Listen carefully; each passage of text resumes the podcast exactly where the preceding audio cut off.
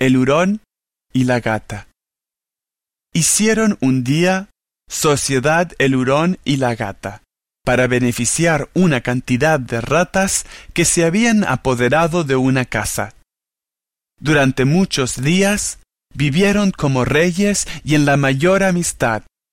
La gata cazaba poco, porque las ratas eran grandes y no las podía agarrar sola, pero ayudaba al hurón, y éste mataba muchas, haciéndole su parte a la compañera, quien por su lado, y para variarle la comida, le dejaba algo de lo que le daban los amos de la casa.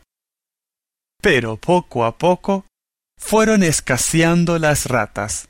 El hurón se comía las pocas que podía cazar, y la gata, que había tenido familia, ya no le daba nada al hurón, pues apenas le alcanzaba para sí la ración. Vino la penuria, hubo reyertas.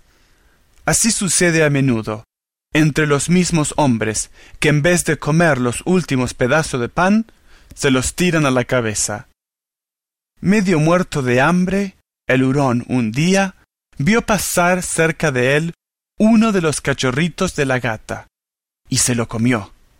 La gata, cuando volvió, buscó al hijo, pero ni rastro encontró. Al día siguiente, el hurón, cebado, se casó otro. La gata esta vez lo vio y corrió sobre él, en vano. Ya se lo había comido. Echó la gata los gritos al cielo, y se deshizo la sociedad. Más bien sola, pensó tarde la pobre, y no tan mal acompañada.